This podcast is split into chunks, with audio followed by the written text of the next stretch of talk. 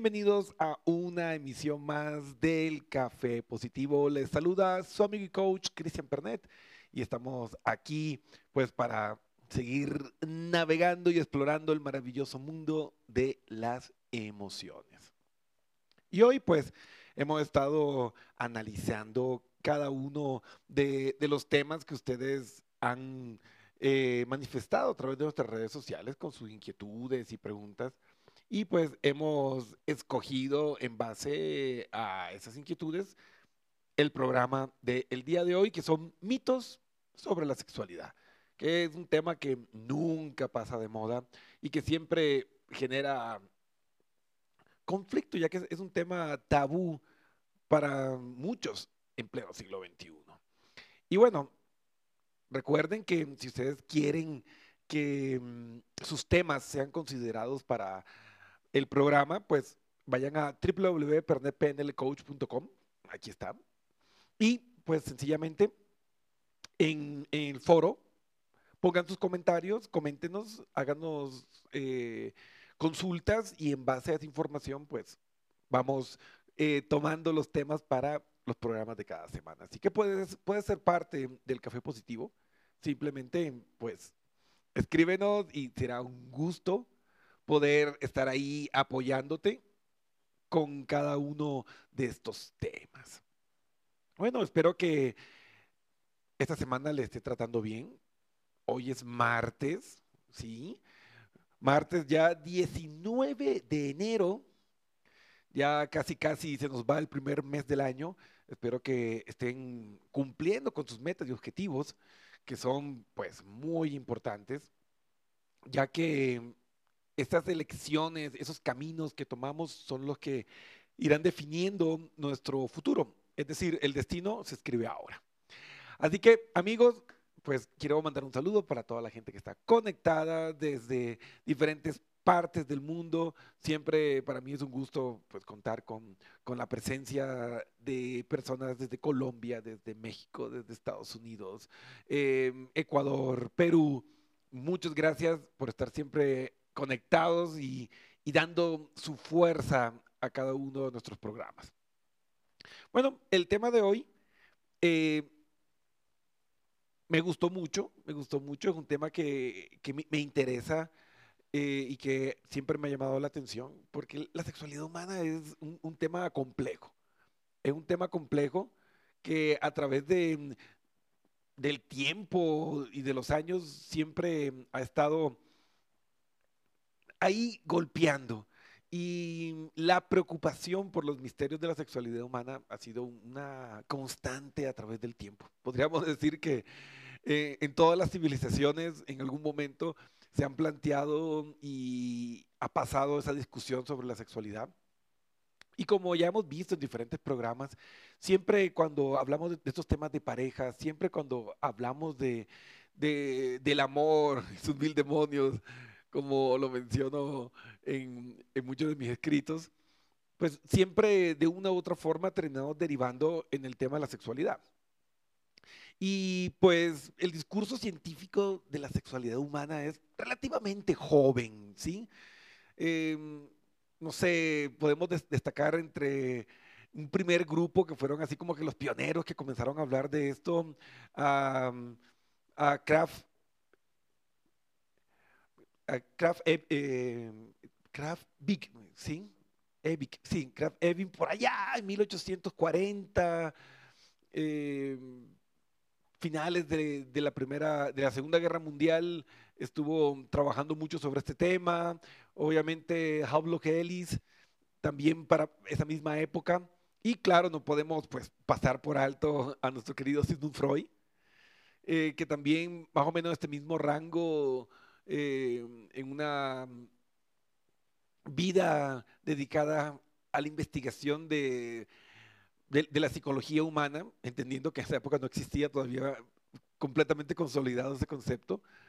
Y tenemos pues un segundo grupo que serían eh, los que han trabajado en, la investigación moderna de la sexualidad, con Kinsey, que es el que hizo esa gran investigación y es considerado el padre de las bases eh, de la sexología científica al publicar en 1949 su informe sobre el análisis del comportamiento sexual en grupos humanos de Estados Unidos, donde se hizo eh, claro los beneficios y las utilidades que puede tener en este caso el autoerotismo o la masturbación en, las personas, en el ser humano.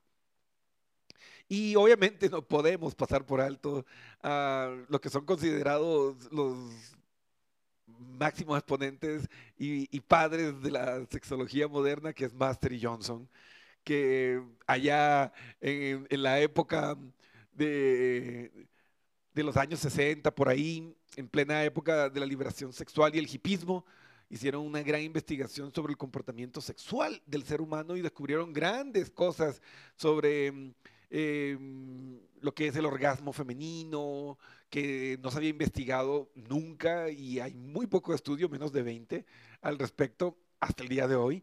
Entonces fueron realmente pioneros desarrollando pues grandes descubrimientos para entender muchas de las disfunciones sexuales que pueden tener tanto hombres como mujeres. Entonces, como veremos en el transcurso de este programa, pues hay que entender que la definición y la clasificación de sexualidad o disfunción sexual incluye también lo que es el deterioro y la alteración de las etapas de respuesta de la sexualidad humana. Em, alteraciones en el deleite, em, incluye también el concepto de dolor como un aspecto que también puede afectar la salud sexual. Y en ocasiones estas alteraciones de la sexualidad pueden derivar en problemas serios a nivel personal, en las relaciones de pareja y en el ámbito familiar y social. O sea, no es solamente sexo, nunca es solamente sexo. Siempre hay otras implicaciones detrás de, cada uno de estos conceptos.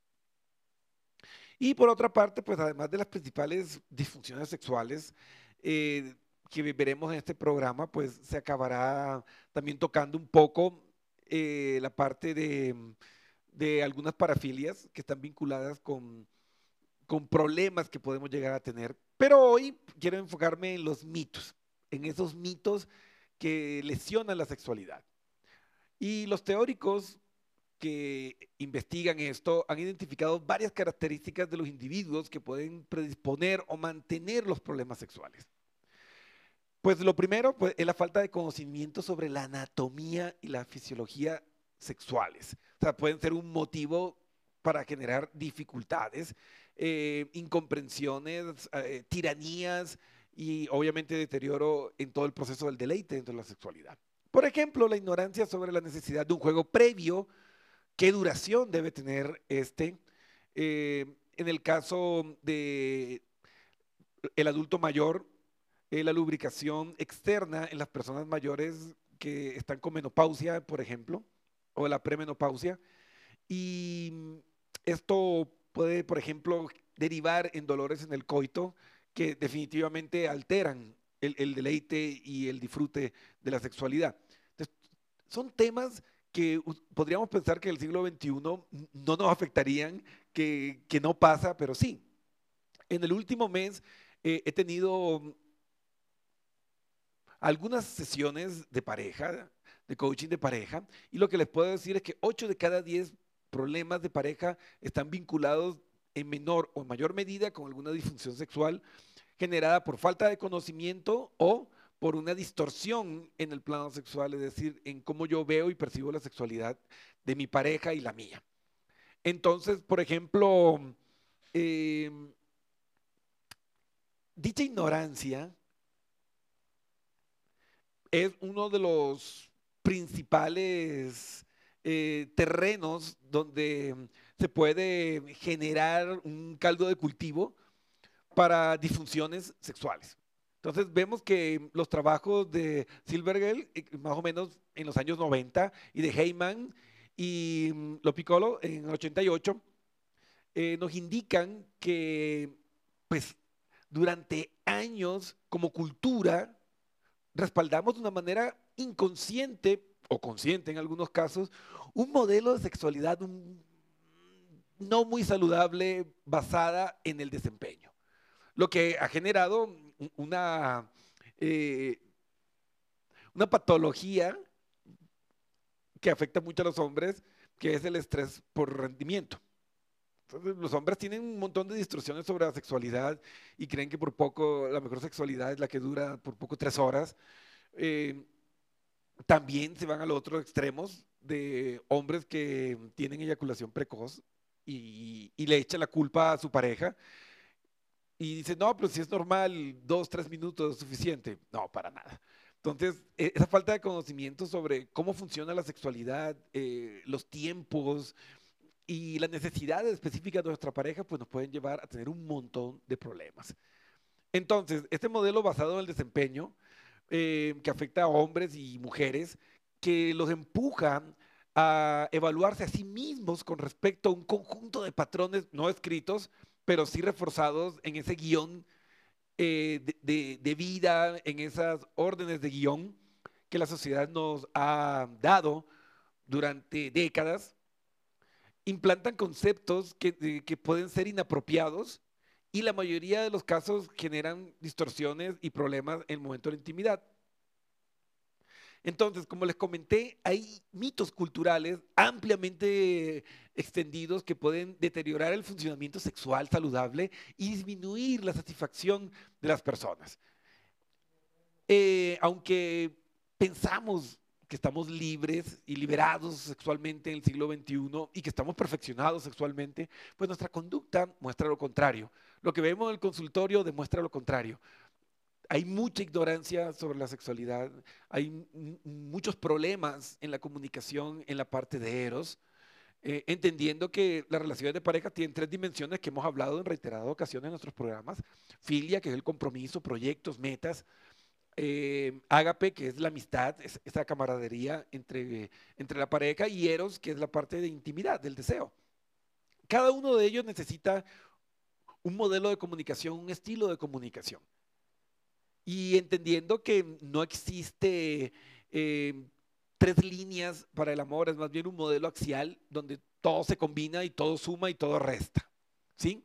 Entonces, con respecto a la sexualidad masculina, pues después de muchos estudios, se han identificado 12 mitos que muchos hombres y mujeres respaldan y que cuando se comparten en pareja pueden ser muy, muy tóxicos y dañar el funcionamiento y la satisfacción sexual. Entonces vamos a estudiar estos mitos en este programa, vamos a analizar eh, el concepto de estos mitos y vamos a ir dando o tumbando estos mitos. Entonces, el primero de estos indica que somos personas liberadas y que nos sentimos muy tranquilos con el sexo. Y es mentira. La mayoría de las personas, obviamente hay excepciones, pero la mayoría de las personas no se sienten cómodas hablando de sexualidad con sus parejas. Em, de, las últimas sesiones, y aquí eh, lo hago esto compartiendo un, rico café, en las últimas sesiones de pareja que yo he mantenido, pues eh, siempre está eh, ese sexo telepático.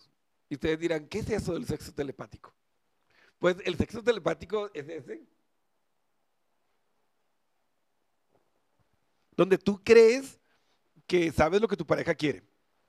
Donde todo se maneja a, través de, del yo creo y caemos en, el problema de, de creer que la persona que tiene más experiencia, que la persona que ha tenido eh, mayor cantidad de pareja en su vida es el mejor amante. Y eso no es del todo cierto. De hecho, el mejor amante es el que mejor se comunica.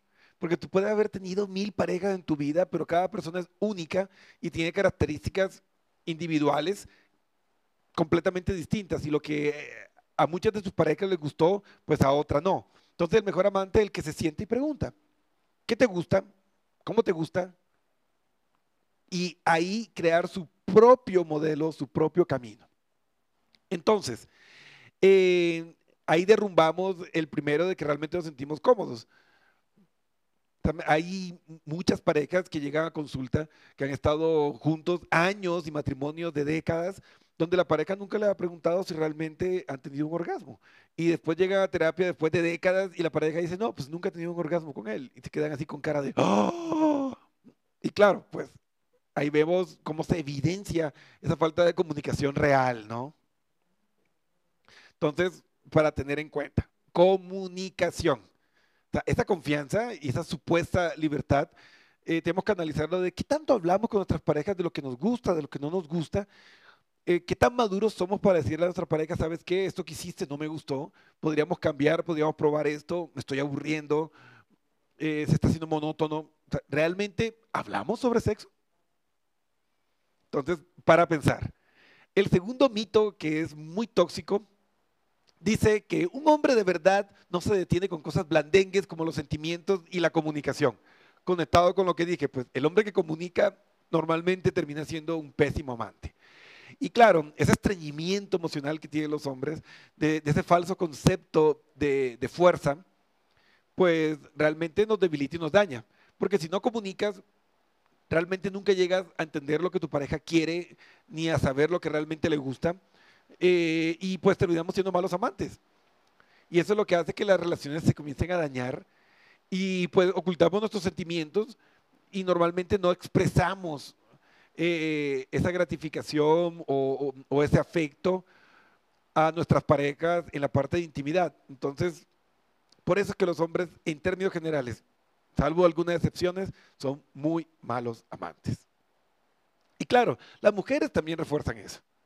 Porque muchas veces he escuchado comentarios eh, peyorativos que eh, ponen en duda la virilidad de, un hombre porque lo vieron llorando, porque se quebró emocionalmente. Entonces hay que entender, y eso va para todos, por favor, que el machismo no es algo que los hombres han hecho solos. El machismo es algo que las mujeres también han construido. O sea, una co-creación tanto de hombres como mujeres.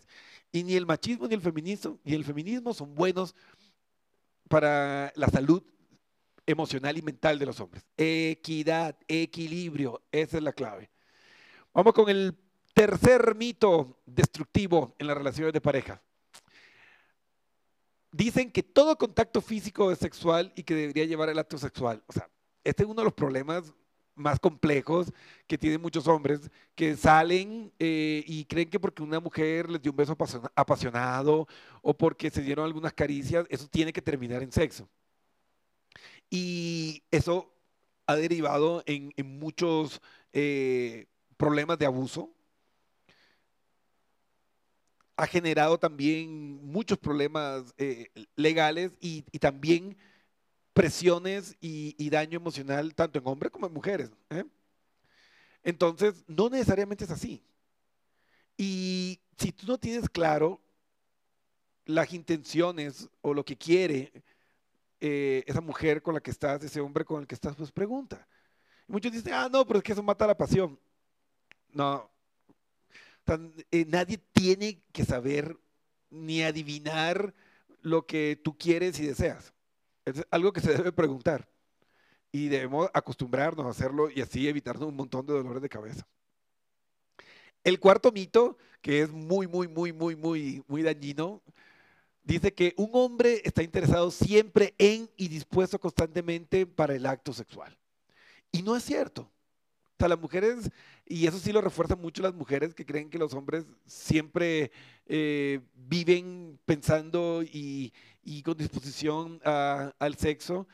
Y yo he tenido muchos casos de, maltrato psicológico e incluso físico, cuando a veces la mujer le busca al hombre y el hombre por alguna razón no quiere y, ya eh, le, ataca como que con quién estuviste, de ley estuviste con otra, por eso no quieres conmigo, eh, ya no te gusto, y, y, comienzan una serie de ataques psicológicos y, muchas veces físicos, porque dan por sentado que el hombre nunca puede decir que no. Y es curioso, en una ocasión em, me encontré con, con una compañera de trabajo que literalmente se me desnudó eh, eh, y, quería que, llegara a pasar algo. Y pues yo le dije que no. Y la conclusión que ella sacó es, eres gay. O sea, imagínense, o sea, un hombre que dice que no. Un hombre que ejerce su derecho de decir, ¿sabes qué? No, no quiero estar contigo. Y todo bien, lo primero que se le ocurrió y lo más lógico que ella pensó es, ah, es gay. Entonces aquí vemos cómo este mito eh, está ahí arraigado en lo profundo de nosotros y sí, puede haber hombres que son muy sexuales, como también hay mujeres que son muy sexuales. O sea, yo conozco mujeres que mm, literalmente, o sea, tú les dices ah, y ya están listas. Y hombres que, que no. que necesitan un tiempo, que necesitan un periodo para entrar en onda, para poder vivir una sexualidad así dinámica e intensa. Entonces no, no hay reglas ni, ni hay grandes diferencias en la parte del abordaje como tal. Más bien las diferencias que vemos en la sexualidad tienen que ver con muchos de estos mitos, de estos eh, órdenes de guion, de estos guiones de vida que la sociedad nos no ha impuesto. Y si nosotros comenzamos a leer e investigar un poco sobre la historia de la sexualidad, vemos que ha cambiado mucho. Hay cosas que persisten, otras que no, pero yo creo que nos falta mucho todavía. El quinto mito es, un hombre de verdad se comporta bien en el acto sexual. Entonces ahí viene el famoso estrés por rendimiento de los hombres. Todos en algún momento hemos disparado salvas. Todos hemos tenido algún fallo, hemos tenido algún episodio de que eh, estamos estresados o, tomamos unas copas de más y pues no podemos rendir bien.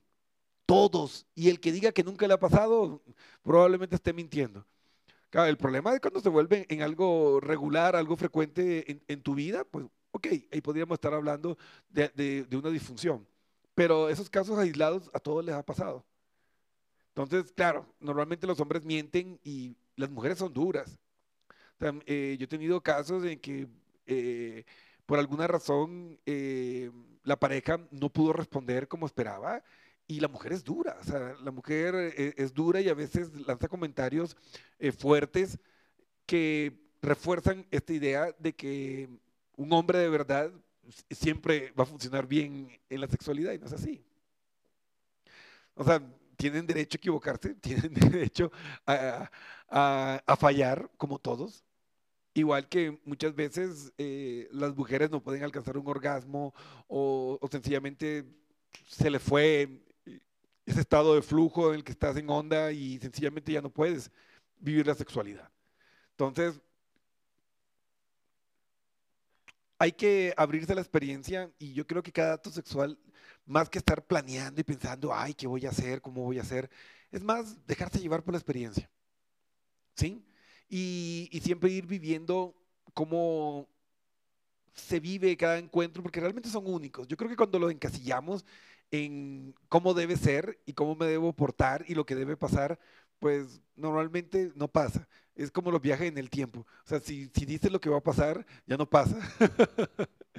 Entonces, eh, otro de los eh, mitos que daña mucho la sexualidad es eh, el mito donde se piensa que el sexo se centra en un pene erecto y en lo que se hace con él, y nada que ver.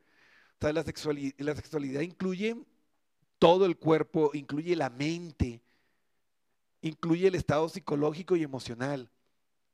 Y obvio, que también tiene que haber un alineamiento entre las necesidades del pensamiento y el estado de la sexualidad femenina como de la masculina.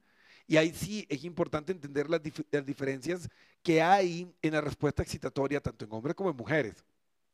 O sea, la mujer necesita eh, en la mayoría de los casos más tiempo de preparación para tener una correcta lubricación.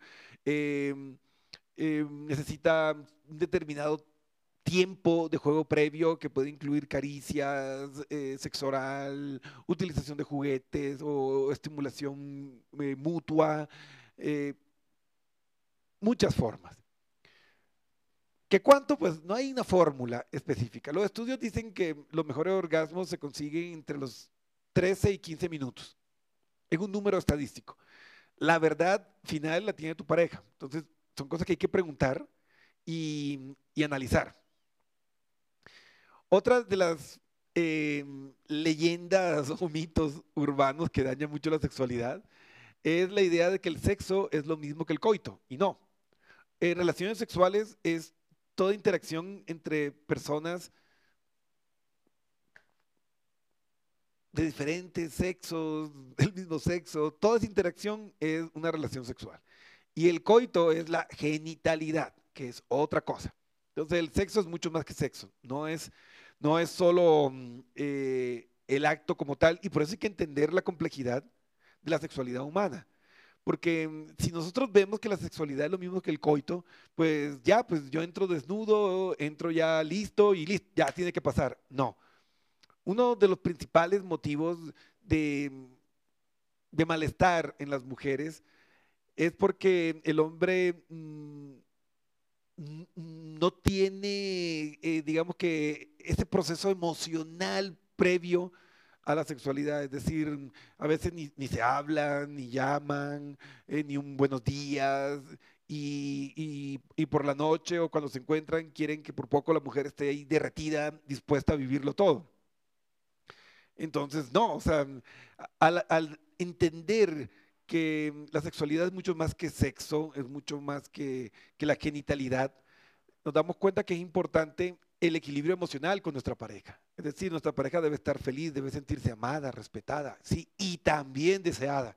Y cuando se da ese, mm, eh, ese estado de cuán, como digo yo, de cuán bien me siento, ahí eh, la sexualidad fluye. Pero tienen que entender que no es así, no hay un botón de on-off donde yo prendo la sexualidad y la apago cuando quiero. No, hay que trabajarla. Y la mejor forma de que una mujer esté dispuesta y que esté con ganas es que la valores y se sienta respetada, que la tomes en cuenta y que la escuches. Y sí, que la escuches también en sus necesidades sexuales. Em, el, octavo mito, eh, súper destructivo, es que se piensa que un hombre debería ser capaz de hacer temblar la tierra bajo los pies de su pareja. O sea, como que el hombre viene con el chip del superamante eh, instalado, y no es así. Como les comenté al inicio de este programa, el hombre que hace temblar el mundo de una mujer es el que se sienta a hablar con ella, la escucha, la entiende y toma en cuenta sus necesidades. Así de simple. el único experto en satisfacción sexual es tu pareja. Tienes que preguntarle cómo le gusta, dónde le gusta, y cuando aprendas a escuchar y a seguir la indicación de tu pareja, pues seguramente tendrán un sexo espectacular.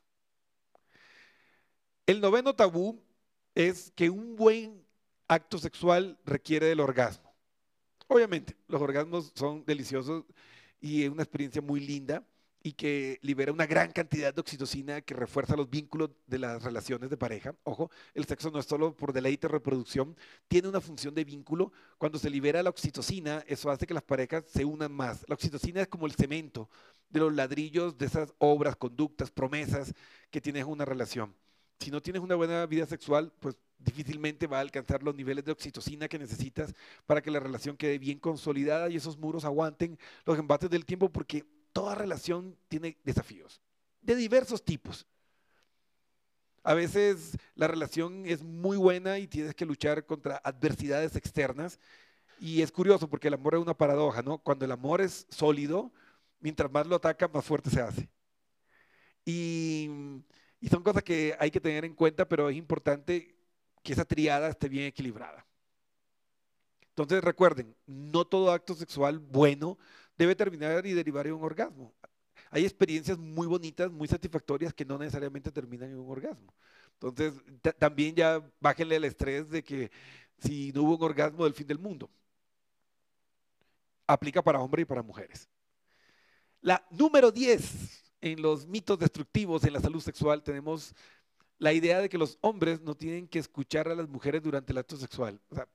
Ya se puede intuir con todo lo que hemos hablado o sea, si quieres ser realmente el titán del amor de tu pareja, pues escúchala. Ella es la que sabe lo que necesita, no tú. Y claro, damas, escuchen a sus hombres para que le indiquen lo que ellos necesitan en la intimidad. Entonces, vamos con el número 11, ya llegando al final de estos mitos destructivos en la sexualidad eh, masculina. Y no se preocupen que el jueves vamos a hablar sobre los mitos que dañan la sexualidad femenina. Entonces, en el número 11, pues tenemos un buen acto sexual, es espontáneo, sin planificación y sin hablarlo. Que claro, muchos de estos eh, aplican para ambos eh, géneros, para ambos sexos. Y el número 11 es uno de los más destructivos, porque se piensa que, ah, no, es que si mi pareja me desea, si mi pareja me ama, ella me tiene que buscar. O se tiene que dar espontáneo. El rato que yo le diga, él o ella tiene que estar listos. No es así. Así no funciona y, así nos hayan hecho creer que tiene que ser así espontáneo y que por poco, realmente a través del tiempo y en el mundo real, para tener una sana vida sexual hay que planificarla. Porque si ustedes son hombres y mujeres exitosas, pues su agenda de trabajo, eh, las funciones como padres, la vida social, pueden eh, absorber gran parte de su tiempo y si ustedes comienzan a dejar que todo fluya eh, de una manera espontánea, pues van a terminar como la mayoría de las parejas que luego de un tiempo pues hay pingüinos en la cama y sencillamente porque la sexualidad fue desplazada por cosas que parecían eh, urgentes y dejamos atrás lo importante. Porque la sexualidad es importante. Una relación de pareja sin una sana sexualidad no es una relación de pareja. ¿Qué si quitas del sexo que te queda? Son primos, amigos, viviendo juntos. Entonces, para mantener una sana relación de pareja, debe haber una buena salud sexual. Y el número 12 es que los hombres de verdad no tienen problemas sexuales. Y eso es mentira. Como les dije, todos hemos tenido algún momento una mala noche en que estuvimos estresados, eh, nos dolió algo o pasó incluso algo durante el, acto sexual y, nos, desconectamos. Y perdimos la erección o, o tuvimos una eyaculación precoz. O sea, como digo, esos episodios aislados son normales y yo creo que el 98% de los hombres han tenido un episodio. Todos algún día hemos disparado salvas. El problema es cuando se convierte en algo eh, eh, recurrente. Ahí sí podríamos estar hablando de una disfunción sexual y la necesidad de buscar ayuda profesional. Pero en la mayoría de los casos no. Entonces, eh, hay que entender que esas creencias son supremamente dañinas y peligrosas y es necesario erradicarlas y entender que la sexualidad tiene mm, dimensiones, tiene mm, eh, idiomas, lenguajes que, deben ser manejados y respetados para que nuestra vida funcione bien. ya no podemos seguir ocultando la, sexualidad detrás de la puerta, no podemos seguirle tapando y ocultándola porque hay muchos problemas, hay muchísimos problemas. Y no se lo digo solo como profesional en el campo, sino también yo personalmente he vivido las diferentes caras de lo que son las disfunciones sexuales y lo que le pueden hacer a las relaciones. Y, créanme que no es nada bueno ni nada positivo. Entonces, miren, si tienen problemas, busquen ayuda. Y la mayoría de las disfunciones sexuales se pueden solucionar fácilmente. Eh, eh, aproximadamente el 30% de los hombres tienen una disfunción sexual, es decir, 3 de cada 10 hombres necesitan ayuda en el área. El 60% de las mujeres tienen algún tipo de disfunción sexual. Y ustedes dirán, ¿por qué esa diferencia tan grande entre las disfunciones sexuales de hombres y mujeres? Pues yo creo que tiene que ver mucho con la comunicación que hay sobre el tema. A los hombres se les permite hablar un poco más libremente de sexualidad y a las mujeres no tanto. yo creo que esa represión de, la, de, la, sexualidad como tal lleva a que las mujeres tengan más disfunciones sexuales eh, que los hombres, ¿no? Y normalmente pues también hay un sesgo de que cuando algo no funciona bien en la cama, normalmente el hombre le echa la culpa a la mujer y la mujer acepta la culpa y se va a un especialista y son raros los hombres que realmente buscan ayuda profesional. Entonces, eh, es importante, amigos, comenzar a tomar en serio la sexualidad. Yo creo que mm, eh, las distorsiones, los mitos han hecho muchísimo daño en la sexualidad humana, eh, han generado mucha violencia. Yo creo que con una mejor educación sexual eh, y un poco de trabajo de parte de las autoridades educativas, se podrían reducir considerablemente los abusos y todos los temas que se dan alrededor de la sexualidad, porque la mayoría son por ignorancia esas distorsiones y esa ignorancia sobre la fisiología, sobre la naturaleza de la, sexualidad, son las que dan pie a muchos eh, tipos de abusos y conductas inapropiadas. Así que, bueno, abrimos el espacio para preguntas. Recuerden, amigos, que em, pueden escribirnos a nuestro WhatsApp si quieren que las preguntas sean eh, completamente anónimas desde cualquier parte del mundo, más 900, eh, más 593 95 87 84 44 9 es el número del café positivo. Así que ahora es su espacio. Hagan las preguntas sin miedo, sin pena, que estamos para servirles.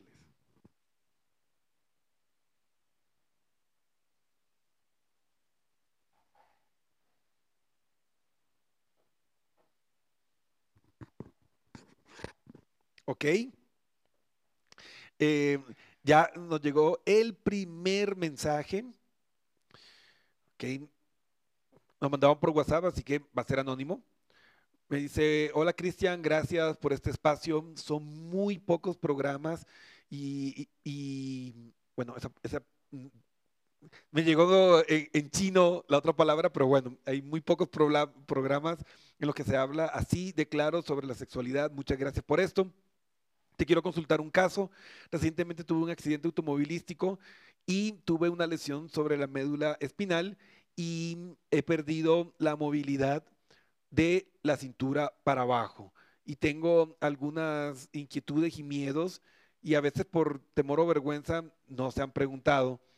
Eh, después de esto, a ver, después de esto, mi vida sexual se terminó. No, y esa es la buena noticia. Ahora, ¿que, que va a cambiar? Sí. Después de un accidente eh, sobre la médula espinal y dependiendo obviamente de dónde se haya producido, pues eh, obviamente va a cambiar la forma en que experimentas la sexualidad. Eh, el, cuerpo tiene compensaciones muy extrañas y cuando perdemos alguna capacidad se agudizan otras y vas a darte cuenta que con el paso del tiempo pues va a aumentar eh, la sensibilidad, va a aumentar em, la respuesta excitatoria en otras áreas, como por ejemplo eh, en, los pezones, en las orejas, en los labios, em, eh, en el cuello, o sea, hay lo que se llaman como las zonas erógenas. Entonces, es importante que hables con tu pareja para explorar cada una de estas zonas erógenas y, ver cómo tu cuerpo va reaccionando y, darte cuenta que puedes eh, tener una sexualidad muy gratificante aún eh, después de un accidente tan grave y pues lamento mucho que hayas vivido esta experiencia, pero no es el final. Eh, yo le recomendaría que también comenzaran a, explorar otros sentidos, como por ejemplo utilizar aceites aromáticos o utilizar sabores o mm, experiencias eh, distintas, no sé, eh, eh, caricias con plumas y otras cosas, y vas a ver cómo tu cuerpo responde súper, súper fuerte. yo personalmente conozco un caso que, que, la persona se dio cuenta que las orejas se habían convertido en, un receptor de estímulos sexuales súper poderoso e incluso él podía tener em, un orgasmo eh, eh, cuando le estimulaban las orejas. Entonces, eh, el fin de su sexualidad no fue el accidente que tuvo. Entonces, te invito a explorarlo y, y entender que realmente el verdadero órgano sexual es el cerebro. Entonces, eh, al igual que los otros sentidos, tú no ves con los ojos. Eh, los ojos simplemente captan información que el cerebro interpreta y, la vemos en nuestro cerebro. O sea, realmente vemos las cosas en nuestro cerebro, no, no con los ojos. Lo mismo ocurre con el resto de los sentidos. Entonces la sexualidad no se limita a tus genitales, la sexualidad realmente ocurre en el cerebro. Entonces, si aprenden a utilizar la imaginación, eh, conversaciones picantes, jocosas, eh, te vas a dar cuenta que puedes conseguir un nivel tan grande e incluso se habla de los famosos orgasmos mentales, que hay que trabajarlos y aprenderlos, pero se, pueden conseguir. Entonces, la sexualidad después de un accidente donde hay una lesión sobre la médula espinal, eh, es como cuando tuvimos nuestra primera vez no tienes que pensarle mucho ni planearle mucho porque probablemente te vaya a ir mal, sino más bien abrirte la experiencia de qué es lo que vas a sentir. Es algo completamente nuevo, pero te aseguro que con una correcta educación sexual, tanto para ti como para tu pareja, pueden tener una muy gratificante y rica vida íntima. Incluso mejor que la de muchas personas que nunca han tenido ese tipo de accidentes. Así que y bueno, ya sabes que si necesitan pues eh, ayuda o, asesoría, gracias por tener la confianza de escribirnos, pues pueden buscarnos en nuestra página web y nosotros estaremos encantados en darle todo el apoyo que ustedes necesiten. Recuerden, www.pernetpnlcoach.com. En la parte de abajo van a encontrar una pestaña que dice Contáctanos. Ahí das clic y pues nos escribes tu caso y te responderemos a la mayor brevedad para apoyarte con nuestro equipo multidisciplinario de psicólogos clínicos, médicos, coaches profesionales, expertos en conciencia plena, donde pues daremos lo mejor de nosotros para ayudarte a solucionar lo que estés viviendo. Y claro, pues eh, tenemos un equipo especializado en todo lo que es la parte de sexología. Eh, su servidor, pues yo tengo un posgrado en psicoterapia de parejas y sexología y nuestro querido eh, socio Mauricio Sarmiento también está en el proceso de su maestría en sexología y pues tenemos también muchos psicólogos clínicos que están especializados y tienen posgrados en el, en el tema de sexología. Entonces, escríbenos. recuerden que mm, buscar ayuda no es un signo de debilidad, es un rasgo de inteligencia. Y, y, muchos problemas se hacen grandes sencillamente porque no hacemos nada. Y pequeños cambios generan grandes transformaciones en la vida. Así que bueno amigos, ha sido un gusto hablar con ustedes sobre este tema. Espero que les sea de mucha ayuda. Si conocen a alguien que le puede servir esta información, compártanle eh, el video y pues ojalá que todos podamos crecer y evolucionar y madurar en los aspectos de la sexualidad y que podamos construir relaciones de pareja mucho más sólidas, saludables y constructivas para todos. Y que nuestros hijos eh, vivan un mundo con una sexualidad más sana, menos distorsionada y menos agresiva de la que tenemos hoy en día. Así que bueno amigos, pues ha sido un verdadero placer y pues nos estaremos viendo en próximas emisiones. Nos vemos el día jueves en un episodio más del Café Positivo. Se despide su amigo y coach Cristian Fernet. Que tengan una linda noche.